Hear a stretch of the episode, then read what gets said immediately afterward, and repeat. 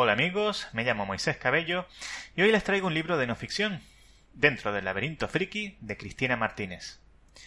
En este ensayo la autora echa un vistazo muy cercano a la cultura friki española desde el prisma de la sociología.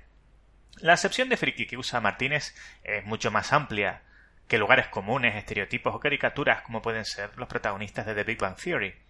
Y cito aquella persona que presenta un interés profundo y un conocimiento extenso por uno o varios temas minoritarios o subculturales y que dejan traslucir su interés por ese o esos temas a través de su comportamiento, su forma de hablar y o su imagen externa.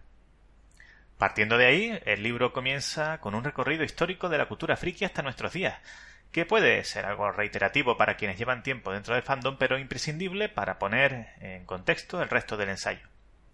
En adelante la cosa se vuelve más interesante.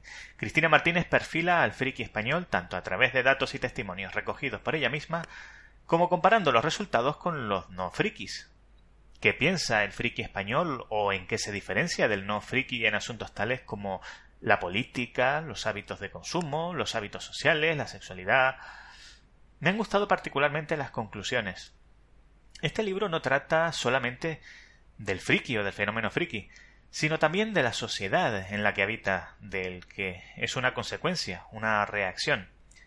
Creo que es un ensayo muy interesante incluso para quien ha estado en el fandom toda la vida.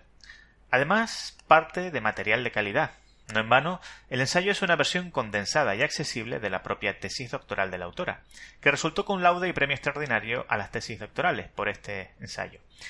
Dentro del laberinto friki de Cristina Martínez, publicado por Apache Libros. Un saludo y hasta el próximo libro.